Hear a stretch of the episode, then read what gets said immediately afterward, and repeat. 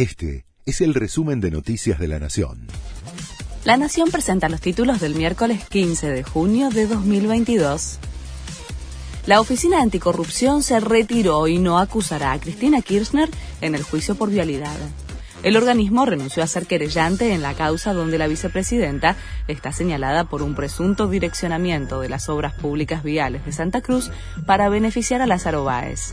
De esta manera, el organismo no va a participar de los alegatos del juicio, que está previsto que comience en el 11 de julio, y donde el fiscal podría pedir entre 5 y 16 años de cárcel para la vicepresidenta. La inflación ya superó el 60% anual.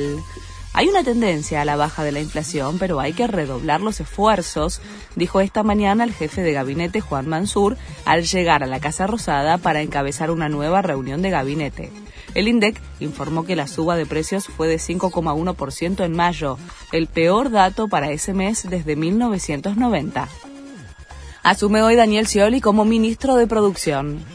El ex embajador de Brasil se hace cargo de la cartera en reemplazo de Matías Culfas. A las seis de la tarde será el acto en la Casa de Gobierno encabezado por Alberto Fernández.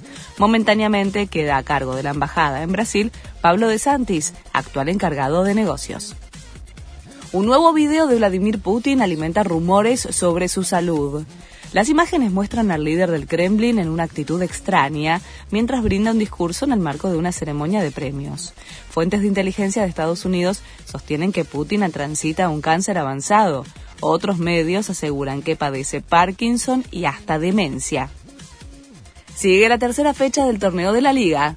Se disputan seis partidos, entre los que se destacan Colón River a las 7 de la tarde en Santa Fe, donde los millonarios quieren cortar la racha de 12 años sin ganar en el cementerio de los elefantes. Y a partir de las 21.30, Boca recibe a Tigre en la bombonera.